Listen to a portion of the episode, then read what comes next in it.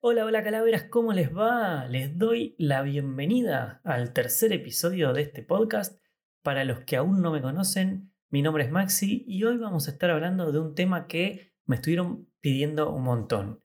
Hace algunas semanas ya hice una encuesta en mi cuenta de Instagram, arroba calaveradesign, preguntando sobre qué temas les gustaría que hiciera un episodio especial y el más votado por amplia diferencia fue cómo construir hábitos. Les tiro una data. ¿Sabían que en promedio el 60% de los comportamientos de las personas son hábitos? Entonces, siendo así, siendo que representan una parte tan importante de nuestras vidas, ¿cómo no le vamos a dedicar un episodio completo?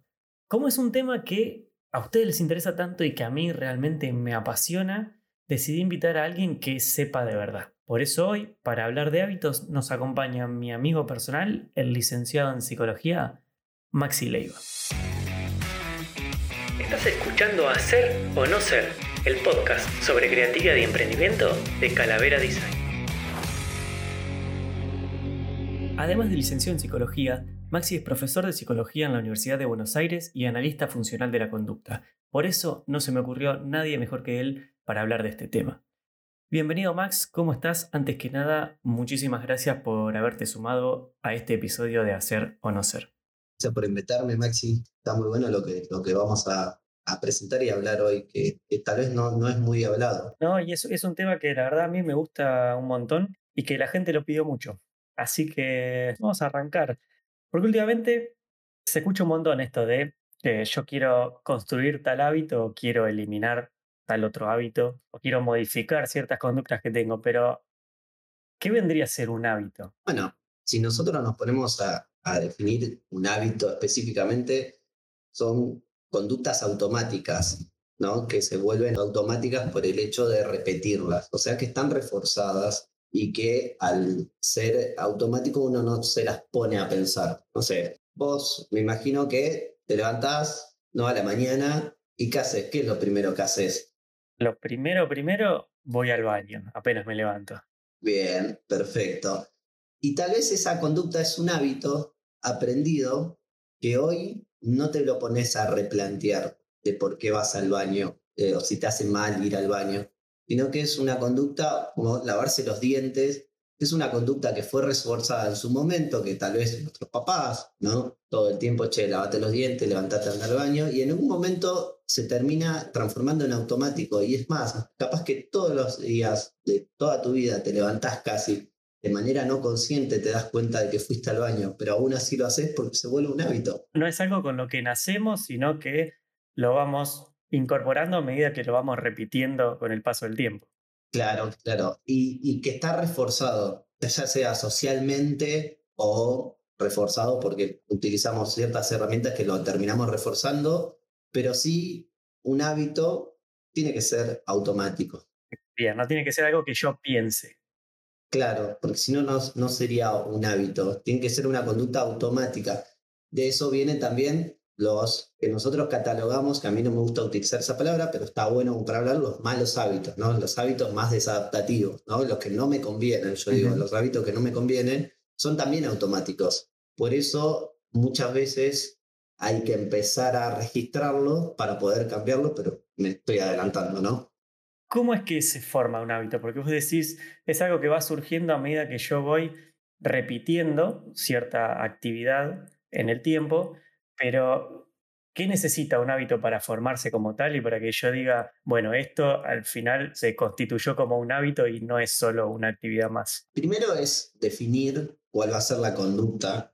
Yo quiero, digamos, operacionalizar la conducta. Creo que eso es lo primero, definirla si uno quiere repetir o generar un hábito y después hay distintas formas de, reforzar un hábito, ¿no? Para que se pueda construir y que se vuelva automático, ¿no? Nosotros como especie tendemos a reforzar nuestra conducta a corto plazo.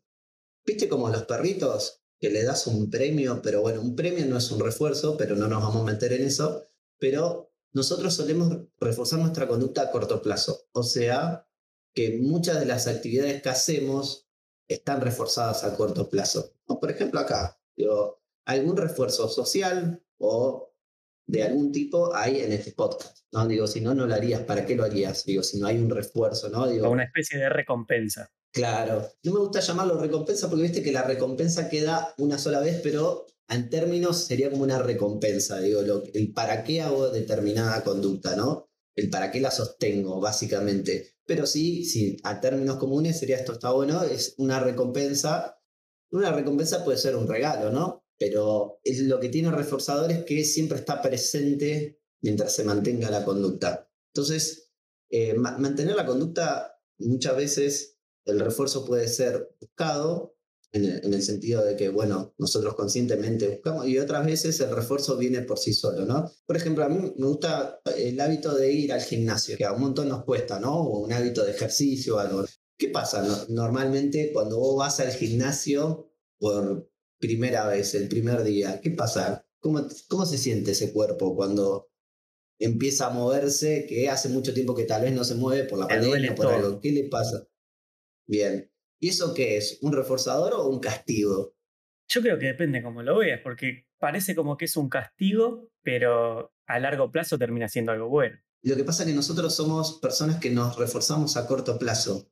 Hay que sostener ese, esa conducta un determinado tiempo y empezar a ver los reforzadores positivos a largo plazo. Como dijiste, a largo plazo me siento mejor con mi cuerpo, tengo más energía, eh, nada, mantengo, me mantengo con más energía en el día, todos los reforzadores que podemos conseguir a largo plazo. ese día te morir. Claro, y ese día es el que refuerza la conducta. En realidad la está castigando básicamente. ¿Por qué? Porque le aplica un reforzador, lo que llamamos así en términos como un castigo eh, positivo o te aplica un reforzador negativo, ¿no? Esto es más eh, bien skinneriano, si alguno quiere acuñar los términos, ¿no? De, Skinner. Eh, Skinner fue un psicólogo que planteó esto de cómo reforzamos o cómo mantenemos una conducta. No tanto un hábito, que sería más una conducta automática, pero, por ejemplo, como para tirar y que la gente vaya descubriendo y si quiere buscar, por ejemplo, eh, un hábito eh, puede ser eh, un patrón de pensamientos automáticos negativos, ¿no? Entonces, pensar de determinada manera puede ser un hábito también. ¿Por qué? Porque es automático y al ser automático muchas veces no se vuelve consciente porque es automático, ¿no? Entonces, parte de esto de volver un hábito o, crear un, hábito saludable, me gusta llamar hábitos saludables, ¿no? Es reforzarlo constantemente a partir de la interacción y ver los reforzadores a largo plazo que tal vez a los dos meses de gimnasio decir, ah, eh, más bien, pues me siento bien, voy con mis amigos, encuentro charla, ¿no? No sé, no sé si alguna vez vos hiciste CrossFit, ¿por qué se mantiene tanto la conducta de CrossFit? ¿No? Como vamos a ponerlo en términos de conducta, porque es muy social. Entonces vos vas, estás con un grupo, perteneces al grupo, entonces hay muchos reforzadores sociales. En cambio, en un gimnasio es más difícil porque tal vez no conoces a nadie y muchas veces es más difícil sostener la conducta. Muchas veces, no sé, ¿qué, hacemos los amigos? Che, vamos a salir a correr, que nosotros hemos salido a correr, ¿no? tipo, el día que yo no esté lo suficientemente motivado, entre comillas, podemos hablar de motivación porque también es importante, vos me podés decir, pero vamos igual. Y yo capaz que inicio la actividad y después encuentro el refuerzo, ¿no? En liberar ciertas sustancias, ¿no? del cerebro que me ayudan a mantener la conducta de ejercicio, porque obviamente, después vamos a hablar del cerebro, el cerebro también tiene su reforzador natural. Nos refuerza con dopamina en algún momento, en una actividad placentera. Ahora, mencionabas que los hábitos se tienen que transformar en algo que sean acciones que sean de manera, que se hagan de manera automática, que yo no las esté pensando, sino que de alguna forma es como que se activan. Pero, ¿qué necesito yo para que se activen? ¿O cómo es que un hábito se activa? ¿De qué depende eso? Depende de, varios factores, ¿no? Digo, depende de la situación que estimula, o sea, el antecedente, y yo lo mido por probabilidad. Está bueno pensar en probabilidades, que una conducta es más probable en determinadas situaciones que en otras. Entonces, por ejemplo, es más probable que yo me sienta a estudiar si tenga los materiales, la lectura, el libro, etc. Es más probable que si yo tengo mi escritorio limpio, que pueda iniciar la conducta de estudio, ¿no? Y esto, al hacerlo repetidas veces y encontrar su reforzador, el para qué, digamos, no tanto el por qué, sería el antecedente, sería el por qué me pongo a estudiar, sino el para qué, ¿no? Algo que cuesta mucho y que, entiendo, que muchos chicos, personas salen de las escuelas, ¿no? Y no tienen el hábito de lectura. ¿Qué pasa? Entran a la facultad, obviamente la facultad está a otro ritmo y ese hábito se tiene que generar. Entonces, muchas veces hay que generar, digo, modificar el ambiente para que sea más probable mi conducta y que después se vuelva de forma automática. Me imagino que a todos nos habrá pasado que al principio el contraste de la adaptación entre escuela y facultad es muy disparejo, porque la facultad lleva otras condiciones, ya no hay nadie que te diga tenés que estudiar, te tenés que autorreforzar, ¿por qué? Porque te conviene, digo, bueno, si no estudio, tengo, me pasa esto. Entonces, fíjate que en la universidad, ¿no? Un refuerzo puede ser una, una nota buena que me saqué. Yo quiero que imagines, ¿no? Si vos tuvieras una carrera de seis años, que no supieras, digo, harías materias, pero no sabrías si la aprobaste o no, si no lo sabes a lo último. Muy difícil sostener una conducta. ¿Por qué seguirías? ¿Qué, ¿Qué, te motivaría, por decirlo de alguna manera, a continuar? ¿Cuál sería el, reforzador que, que, te dice, che, está bueno esto, tengo que seguir? Claro, por eso las notas terminan siendo un reforzador social, digo, pude aprobar, pero también me estoy acercando más a ese objetivo que tenía. Si te cuesta involucrarte, fantasía en ese momento, de esa, de esa sensación que vas a sentir cuando te recibas. Después tal vez no es lo mismo, pero uno va imaginando y va con un objetivo, ¿no? Donde lo puede traer al presente. ¿Para qué hago esta conducta? Y para obtener un título, para obtener conocimiento, para obtener esto, ¿no? Y eso refuerza mucho la conducta y cuando uno ya lo transforma en algo semiautomático, automático, ya es incómodo salir de eso. Por ejemplo, a vos sería muy incómodo no ir al baño, ya me metí con, siempre con el baño, pero ya no estaba el ejemplo, a la mañana, ¿no? No lavarte los dientes. Ya es incómodo, pero eso lo aprendiste, es una conducta aprendida. No es algo que viene biológico, sino es una conducta adaptativa aprendida que puede tener un correlato biológico, obviamente, todo tiene un correlato biológico, pero es una conducta aprendida.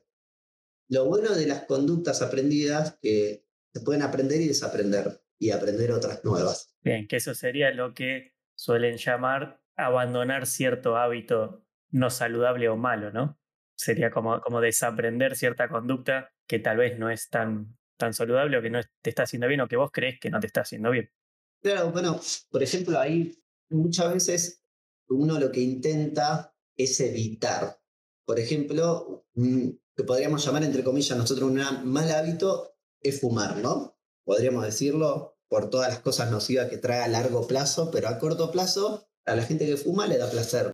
Cuando nosotros queremos disminuir un hábito y evitar un hábito, un mal hábito podremos decir, es muy difícil que aprendamos algo nuevo a partir de la habitación la habitación no enseña nada nuevo. Entonces vos me decís, bueno, lo evitamos de por vida. No, lo que tenemos que hacer es reforzar la conducta contraria. Por ejemplo, fumar, la conducta contraria es correr, hacer actividad física, eso va a aumentar y va a disminuir la probabilidad. no, es dejar de fumar lo que yo tengo que buscar. Claro. ¿Por qué? Porque sería una meta, nosotros lo llamamos como meta hombre muerto. Un muerto lo puede hacer mejor que vos.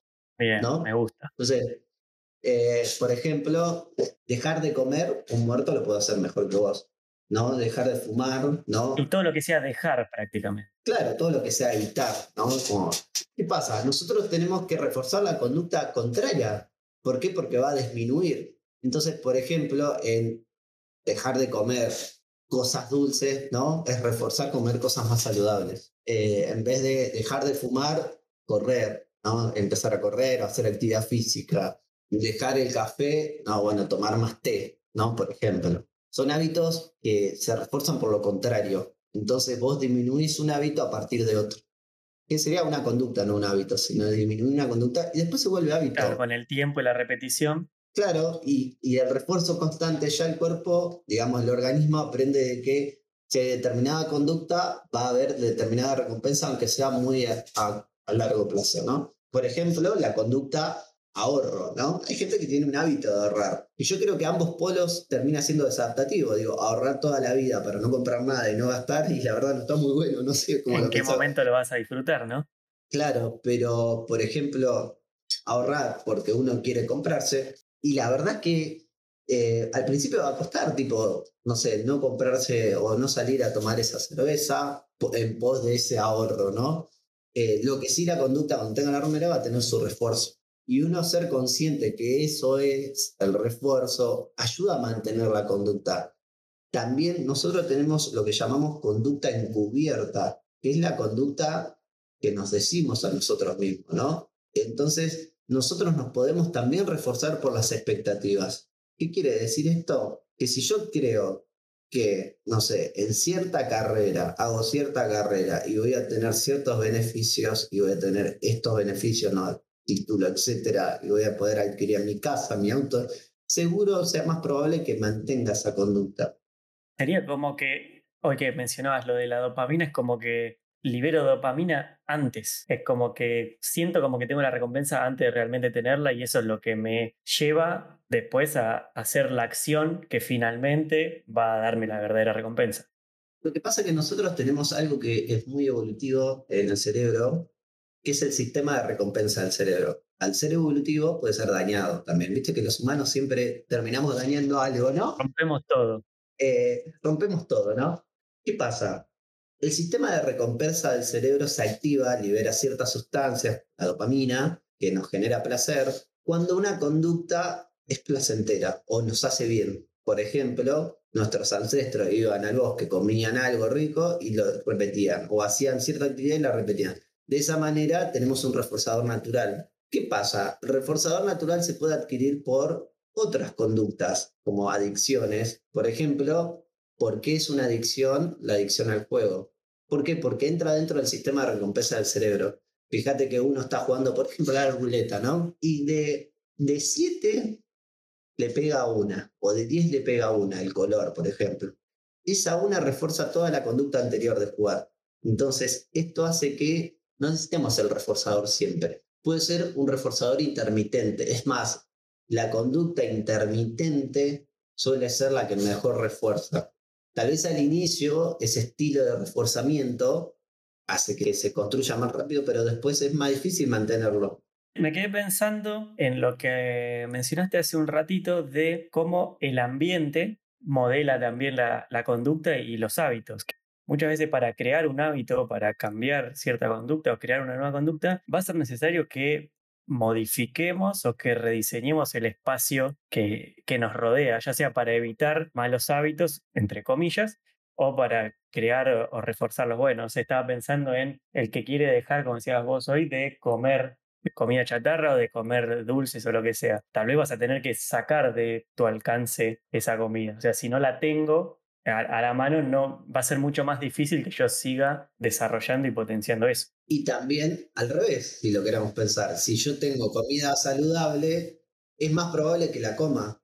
Lo pasa muchas veces que, por ejemplo, un hábito saludable de alimenticio saludable, lo que queremos hacer es comer saludable, pero cuando abrimos la heladera no hay nada.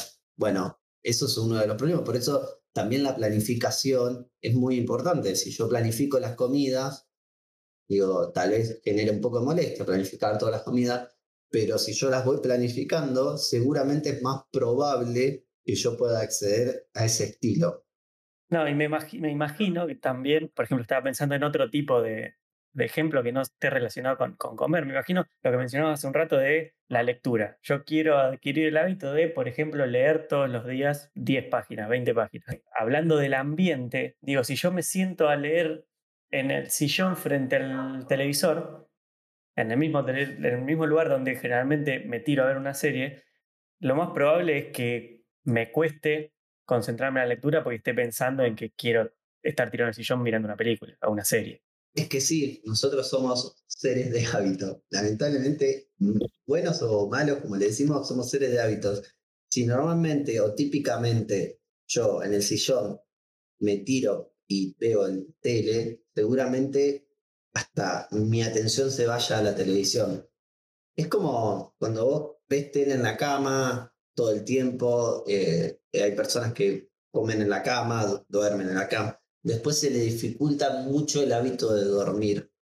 ¿Por qué? Porque la cama, el estímulo cama... Está relacionado con muchas cosas, con muchas actividades distintas. Claro, por eso está bueno y recomiendo es como tener mi espacio para leer, para estudiar, normalmente un escritorio donde me quede cómodo con la luz, ¿no? Una luz que no me moleste, apagar el, el tele, ¿no? Si yo quiero leer más, apagar la televisión, porque la, nosotros tenemos la idea de que la atención somos multitasking, ¿no? Como tenemos, y en realidad la atención se focaliza a un solo estímulo. Nosotros si escuchamos un ruido fuerte, lo focalizamos a ese estímulo al, enseguida, evolutivamente. Entonces, Podemos hacer dos cosas a la vez, pero la atención es focalizada en una en una. Exacto, como mencionaba en el primer episodio, el multitasking en realidad no existe. En realidad el cerebro está switchando, pasando de una actividad a la otra y se va a focalizar en una. No va a poner la misma energía en las dos tareas. Claro, por eso no recomiendan usar el celular al manejar. Digo, hay personas que manejan y pueden usar el celular, sí, pero la atención está puesta en un lado o en el otro y puede generar algún inconveniente. Por ejemplo, también esto parte de la tele tener un ambiente que gatille, digo gatillo genere. Es un disparador. Claro, que genere la actividad. ¿no? Entonces, ya el cuerpo, el organismo, yo digo el organismo, como para que se entienda, el organismo ya se amolda a eso. Digo, cuando vos te sentás en tu escritorio, sabes que tenés que diseñar, trabajar. Cuando vos te acostás en el sillón o te sentás en el sillón, sabes que es para relajarte. Cuando vos te acostás en la cama, sabes que es para dormir. Obviamente uno puede darse algún que otro lupito un domingo. bueno, me quedo en la cama un ratito más. Que, que está muy bueno, digo, que uno se dé esa libertad, pues si no quedamos restrictos, ¿no? Re dogmático es así, ¿no? Y no es la idea. Pero también entender que el ambiente también modela la conducta, es disparador de la conducta si la conducta es menos accesible, seguramente sea menos probable que lo haga. Si yo voy a un gimnasio a dos cuadras de mi casa, seguramente sea más probable que si voy a dos kilómetros. El cerebro es muy capaz, muy flexible, pero hay que ayudar. Eh, yo, por poner un ejemplo personal, yo todos los días, después que me levanto, que voy al baño, como dije antes, desayuno, después de desayunar, leo. Y para asegurarme de leer todos los días, salvo los fines de semana, los fines de semana generalmente duermo hasta más tarde, entonces no leo a la mañana, pero para asegurarme de leer, todos los días me dejo el libro, o si leo en la tablet, me dejo la tablet en la mesa de la cocina donde voy a desayunar. Entonces ya sé que mientras desayuno tengo el libro ahí a mano y puedo estar leyendo las 10 páginas que yo como hábito tengo que leer por lo menos 10 páginas por día. Lo tengo ahí a mano y mientras desayuno leo en vez de estar, por ejemplo, con el teléfono mirando TikTok. Bueno, por ejemplo, esto es lo que vos decís. Ves que poder reforzar la conducta de lectura y disminuir la conducta de TikTok. Que TikTok se vuelve un hábito. ¿Por qué TikTok está, y me meto en algo muy muy por arriba porque es algo para hablar un montón. ¿Por qué TikTok? Justo TikTok, una red social muy interesante, porque TikTok te refuerza cada 15 segundos. Es como veo un video, me refuerza, me hace reír, veo otro y todo el tiempo está reforzando. Entonces, uno tal vez entra en TikTok y pierde una hora. Pierde, no sé, sino que gasta una hora en entretenimiento de TikTok, donde, no sé, uno piensa, eh, podría ser más productivo en, otra, en otro ambiente, ¿no? Porque no le genera ningún beneficio, a eso me refiero. También no está mal estar en TikTok, si uno se quiere relajar y ver TikTok y reírse, está buenísimo, eh, pero si uno quiere fomentar un hábito de lectura y está con el celular, y TikTok es muy reforzante. Es más, y, estamos tan acostumbrados a eso, Max, que fíjate que si el video, el chiste tarda más de dos minutos, lo, sacamos. Eh, estamos acostumbrados como a, al beneficio o al placer ya, ¿no? Eso también trae algo que la sociedad, como está más acostumbrada, beneficio ya, y eso genera mucha frustración, ¿no? Porque muchas de las cosas hay que tolerar la frustración, ¿no? Como esa sensación de malestar, digo, como tal vez leer no nos guste, pero es un beneficio para, ¿no? Yo digo, tal vez no nos guste ir al médico, pero nos gusta estar saludables, entonces es un medio para un fin, entonces esa conducta tiene que estar eh, reforzada, ¿no? Hoy que vivimos, como decías, tan acelerados y queremos todo ya, todo tiene que ser inmediato, eso también va un poco en contra de, la construcción de, de, un hábito, porque, por ejemplo, volviendo al ejemplo de ir al gimnasio, yo digo, bueno, quiero ir al gimnasio todos los días.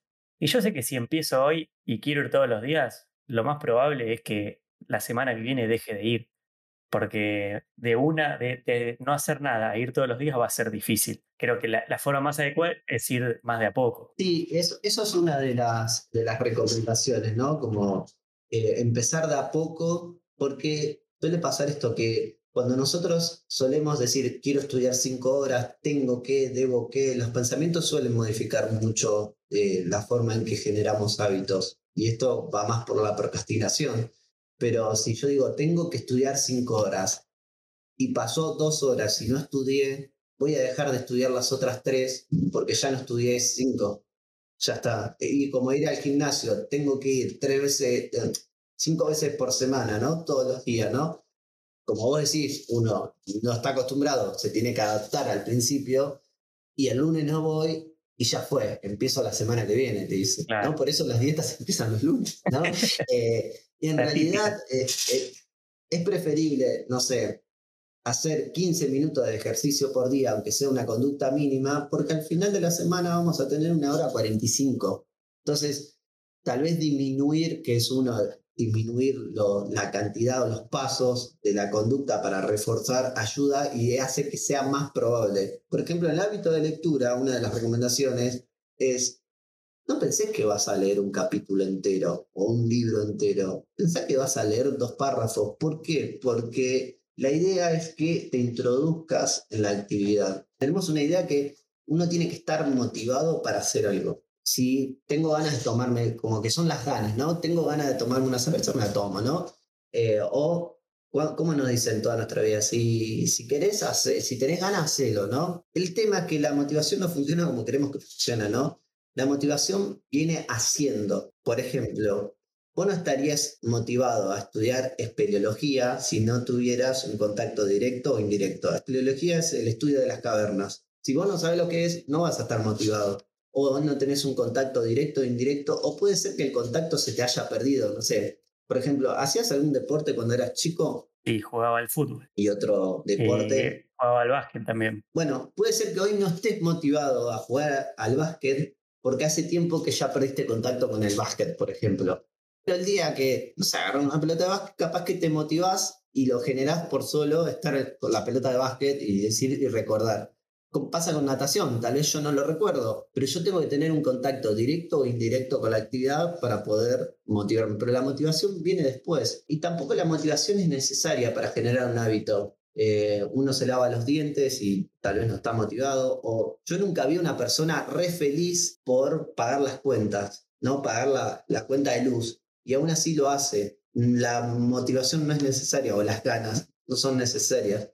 Ah, y ese es un, es un error todos piensan que sí o sí necesitas tener motivación. Sí, ese es un error fundamental, ¿no? Y a mí me gusta llamarlo, es como pensarlo de esta manera. Uno se acerca a la estufa para sentir calor, no espera sentir calor para acercarse a la estufa. El calor son las ganas. Entonces, creo que, y me quedo con una frase de hoy, es, las ganas vienen haciendo. Cuando yo me introduzco en la actividad, van a aparecer las ganas, ya sea por el dominio de la actividad o por la recompensa que tengo. Pero muchas veces uno espera sentir ganas, digo, cuando tenga ganas. Y uno, y esto es muy importante, ¿no? También uno piensa, bueno, se tienen que dar las condiciones especiales. Y en realidad se tienen que dar las condiciones necesarias para que vos te introduzcas en una actividad. Por ejemplo, ¿qué necesitas vos para salir a andar en bici hoy en día? Y por lo menos una bicicleta. Una bicicleta y dos piernas, ya puedes salir a andar en bici. Esas son las condiciones necesarias, ¿no?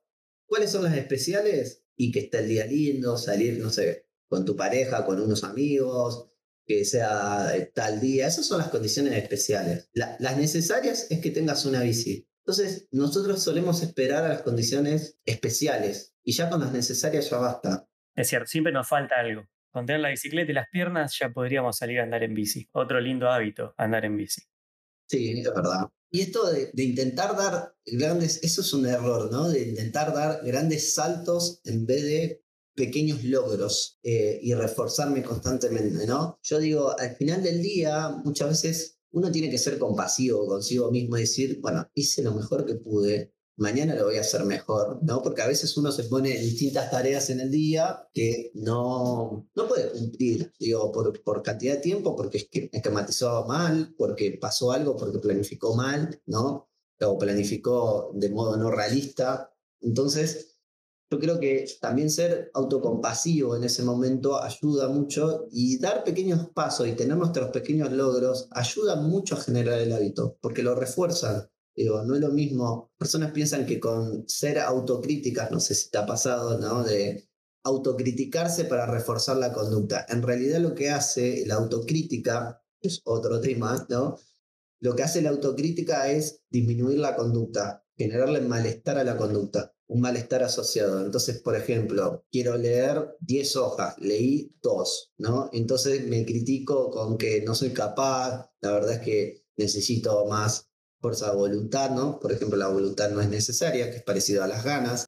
como la motivación como la motivación, claro, pero si uno se critica después de realizar la conducta, la termina disminuyendo. La crítica termina siendo desadaptativa. La crítica destructiva, digo, hacia uno mismo, ¿no? Soy el peor, soy inútil, ¿no? Que muchas veces no lo identificamos porque, valga la redundancia, también son hábitos automáticos. Y para sacarlos de ese modo automático hay que empezar a reconocerlos.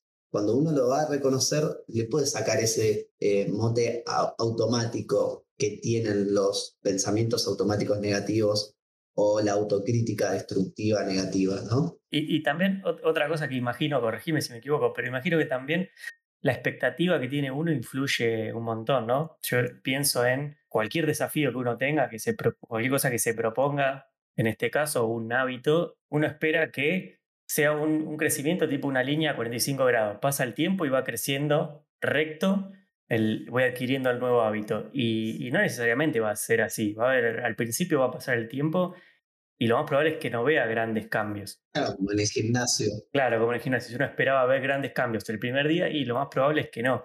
Ahí hay un, hay un libro muy bueno que, que se llama Hábitos Atómicos, que James Clear dice esto. Eh, hay una zona, esta primera zona, la llama como el valle de la decepción, ¿no? Que es cuando estás por debajo de esa línea que vos imaginabas cómo iban a ser las cosas. Cuando estás por ahí decís, che, pará, pero no me está yendo tan bien como yo esperaba. Yo tenía otras expectativas y ahí es donde la mayoría de las personas terminan abandonando. Cuando en realidad esforzar, tal vez esperando un poquito más, dejando que pase un poco más de tiempo, terminaban rompiendo esa línea de las expectativas e incluso terminaba siendo mejor de lo que esperaba. Sí, lo, lo que pasa aquí es que muchas veces, no sé, por ejemplo, si uno no tiene el hábito, digo, si no le inculcaron, y esto es tal vez la socialización primaria y la secundaria, o sea, la familia, en la escuela, en las instituciones, inculcaron ciertos hábitos, por ejemplo, de lectura, seguramente sea más difícil incorporar ese hábito y tarda un poquito más en reforzarse. Y después ya es cuando te das cuenta, cuando ya es incómodo, cuando no lees, cuando vos te levantes y no leas y te sientas incómodo, digas, bueno, ahora voy a usar TikTok y te tire la lectura, ahí ya se genera un hábito reforzado. Y, muchas veces, digo, y el tiempo es singular de cada uno, ¿no? Depende la historia de, yo digo, la historia de aprendizaje que tuvo cada uno, ¿no? Y eso genera también una diferencia, ¿no? Y también la, la, implica la edad, ¿no? Viste que se habla mucho de, la neuroplasticidad, ¿no? Eh, la capacidad que tiene el cerebro de, recuperarse, reestructurarse, adaptarse a nuevas situaciones, ¿no? ¿Qué pasa? Todos tenemos plasticidad neuronal, porque si no tuviéramos plasticidad neuronal, tendríamos los mismos hábitos siempre, porque no los podríamos cambiar.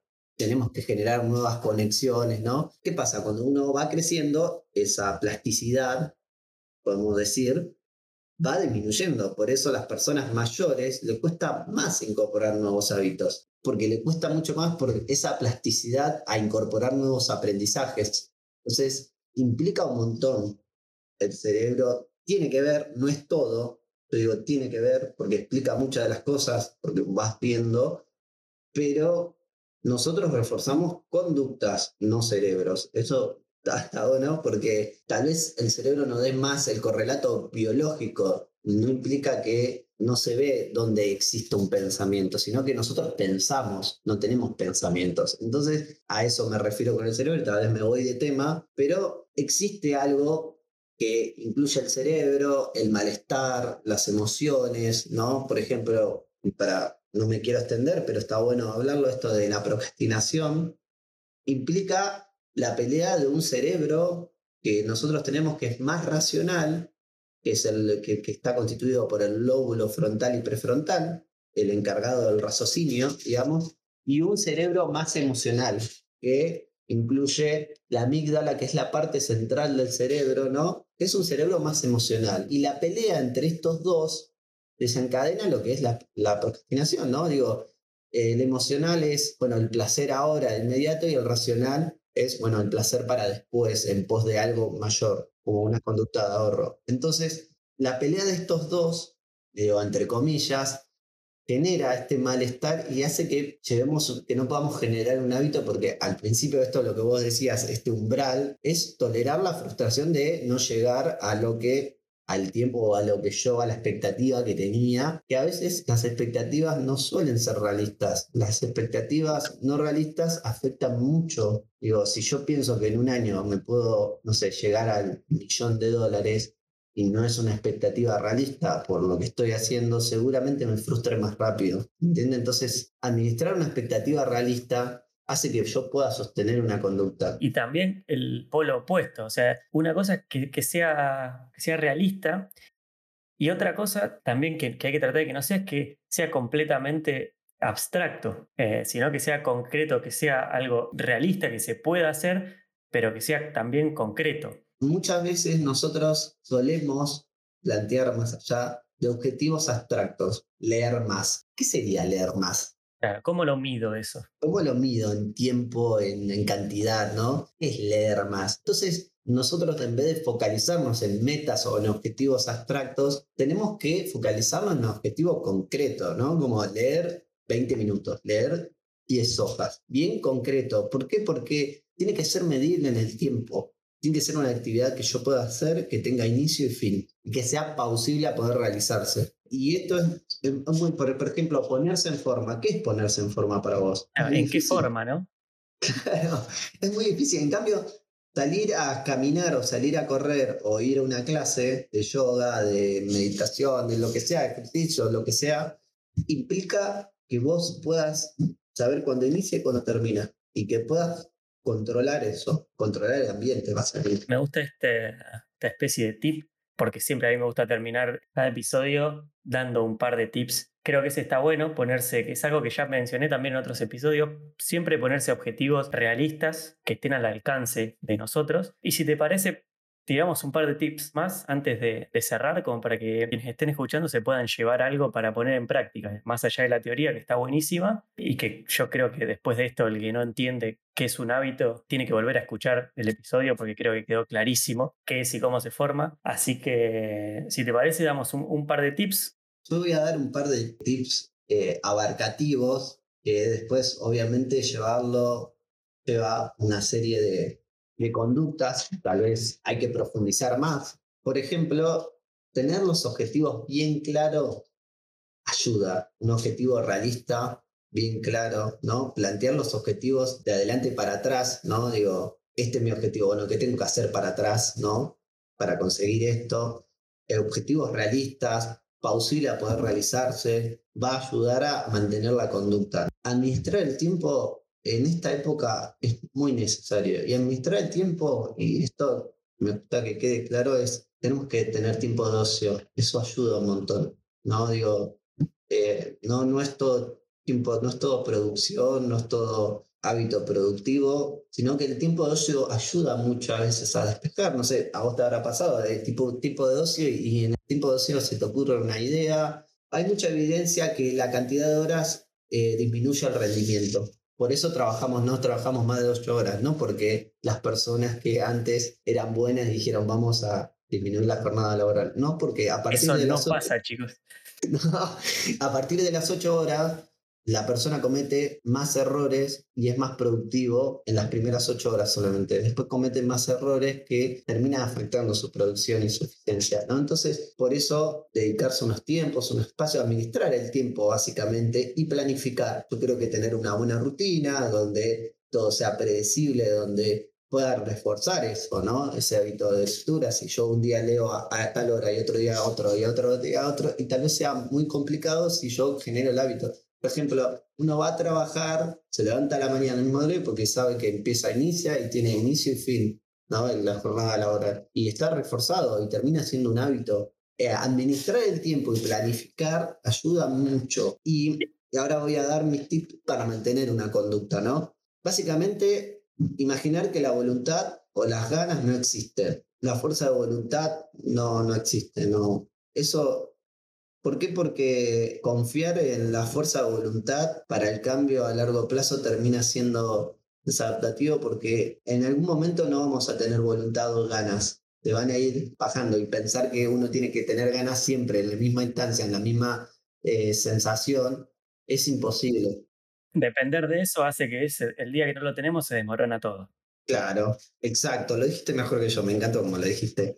Bien, esto es lo que hablamos hoy, pequeños éxitos, uno tras de otro, porque si intentamos dar grandes saltos, tal vez nos terminamos motivando más de lo usual. Lo del ambiente, lo que vos dijiste, el ambiente modela la conducta. Si cambias el contexto del ambiente, cambias tu vida. Digo, hacer que la conducta se vuelva más probable eso hace que podamos generar una conducta y un hábito. Eso doy, doy, fe por experiencia que, que funciona. Y relacionado con lo que decías antes de planificar, hay una estrategia muy piola que a mí me gusta, que es de Jerry Seinfeld, que se llama No rompas la cadena, que lo que propone es que tengas un calendario en la pared y que vayas marcando con una cruz cada día que cumplís con tu objetivo, con el hábito este. Esto vale para un hábito, vale para cualquier objetivo que uno tenga. Entonces lo que dice es, Después de un par de días donde vos ya tenés varios días seguidos marcado con la X, te va a dar cosa romper esa cadena de X. Vas a decir, no, pará, si acá dejo de hacerlo, tengo que arrancar de cero y no está bueno.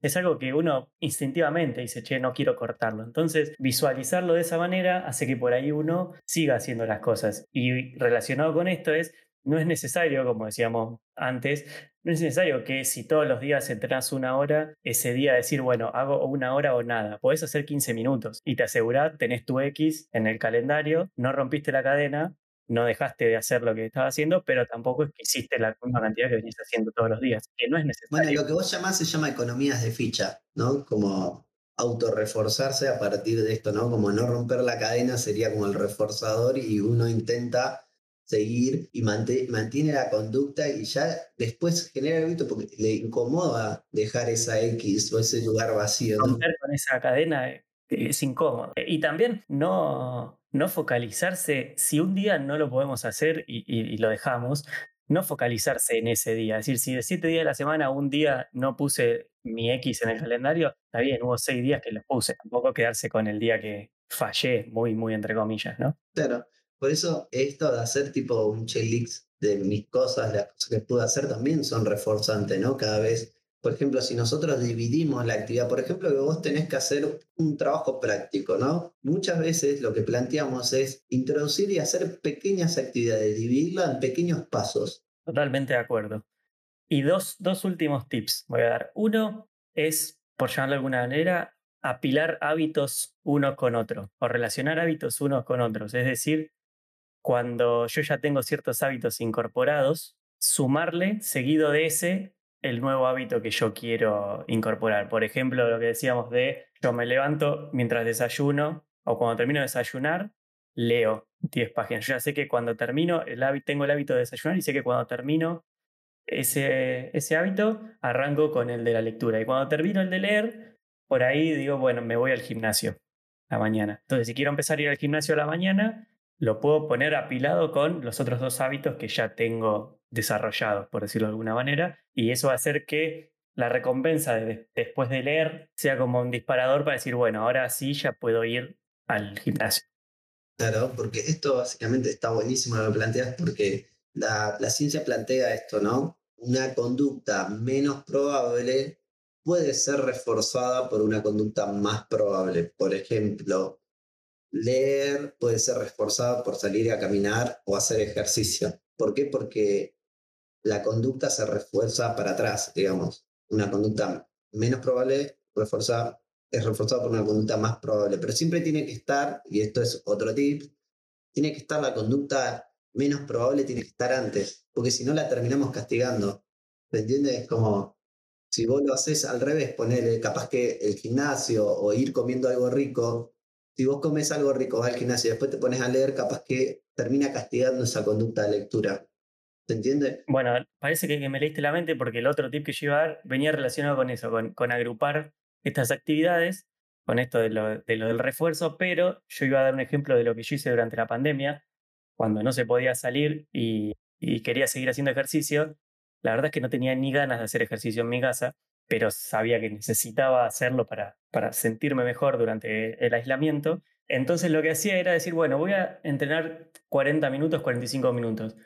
No tengo ganas. ¿Qué tengo ganas de hacer? Mirar una serie. Bueno, pongo el capítulo en Netflix y entreno mientras voy mirando el capítulo. Entonces yo quería mirar una serie, no quería entrenar, pero hacía las dos cosas a la vez. Y eso me fue generando el hábito de todos los días entrenar 45 minutos. Después ya no miraba ningún capítulo en Netflix. Yo los últimos tips que te voy a dar que me parecen importantes esto, ¿no? De que los fracasos, entre comillas, no se explican por la falta de motivación, ¿no? Porque la motivación no es necesaria. Tenemos que hacer que el comportamiento sea más fácil de poder realizarse, no echarle la culpa a la motivación. También esto lo de los reforzadores, es muy importante que la conducta esté reforzada, ya sea con alguna serie, con salir a caminar. Y también esto me parece muy importante, que es para hablar un montón, la información no lleva a la acción. ¿Qué quiere decir esto? Que nosotros no somos tan racionales como creemos. Nosotros priorizamos mucho la experiencia, ¿no? Podemos saber un montón de cómo se genera un hábito, pero si en un momento no lo experienciamos y no lo sostenemos como experiencia, no lo vamos a, mantener o no lo vamos a poder realizar. ¿Por qué? Porque somos seres experienciales. Bueno, y último, último que voy a decir es, como mencionaba hace un ratito, hay que poder medir el progreso. Si no se mide, no se puede saber si estamos en el buen camino o no, si no se puede mejorar. El dicho diría, lo que no se puede medir no se puede mejorar. Y para eso hay un montón de formas eh, que estaría bueno mencionar. Hay aplicaciones para el teléfono, o sea, si buscan en, tanto en Android como en iOS, hay aplicaciones del tipo Fabulous, Habitify, Rabbit, eh, Better Habit, un montón. La verdad, yo usé un par en su momento, sobre todo en época de pandemia, a mí ninguna me sirvió, porque si no hay otras cosas, la aplicación no, no te sirve. Eh, pero nada, para llevar el progreso y un traqueo de los hábitos, a alguno le puede servir. Y si no, lo que a mí me funcionó es tener una bitácora, ya sea en un cuaderno en forma física o en digital. Yo uso Notion, que son, es una aplicación de notas en la computadora, pero en un cuaderno tranquilamente se puede escribir esto de marcar las X se puede hacer en, la pared, en el calendario, se puede ir haciendo en un cuadernito lo que sea, pero ir llevando una especie de bitácora de registro para saber el progreso que estamos teniendo. Y esto va a reforzar más todavía el hábito. Tal vez uno piensa que ir al psicólogo es cuestión de, bueno, solo salud mental. No, también se trabaja esto y se trabaja muy bien y muy rápido porque es muy conductual y, se refuerza enseguida. Lo recomiendo. Si a uno le cuesta un montón generar un hábito, si no, con escuchando el podcast y, y, siguiendo las indicaciones, yo creo que va genial, pero si a uno le cuesta, le dificulta, le genera mucho malestar, estaría bueno que consulte porque tal vez en unas pocas sesiones puedan resolver la dificultad de, no sé, de generar un hábito de lectura, de generar hábitos saludables en general. Si te quieren buscar, Max, en las redes, ¿cómo te encuentran? Tengo una pequeña red que se llama Red Tebae, que la utilizo para postear algo de psicoeducación. Después mi Instagram personal, Max X Leiva, o sea, Max con doble X, Leiva con B corta. Y tengo muchos para recomendar, muchos colegas que trabajan específicamente con esto. Clarísimo, Max. Ya saben, Max Leiva, doble X y B corta. Lo buscan así en Instagram. Muchas gracias, Max, por, por haberte prestado para esto, por haber participado. Quedó clarísimo todo, la verdad que siempre un placer hablar contigo, amigo. Esto fue Hacer o No Ser, un podcast de Calavera Design. Si escucharon hasta acá, les agradezco un montón y los invito a que se den una vuelta por la publicación de, Instagram, arroba calavera design, y me dejen un comentario, que eso ayuda un montón al algoritmo. También si me están escuchando en Spotify, los invito a que me sigan y si me escuchan en YouTube, a que se suscriban al canal. A ustedes no les cuesta nada más que un clic y a mí me ayuda un montonazo. También, como les digo siempre, si conocen a alguien a quien les puede interesar este episodio o a quien le pueda interesar el podcast en general, se lo pueden compartir, así llegamos a más personas. Muchas gracias por estar del otro lado y nos vemos en el próximo episodio de Hacer o no ser.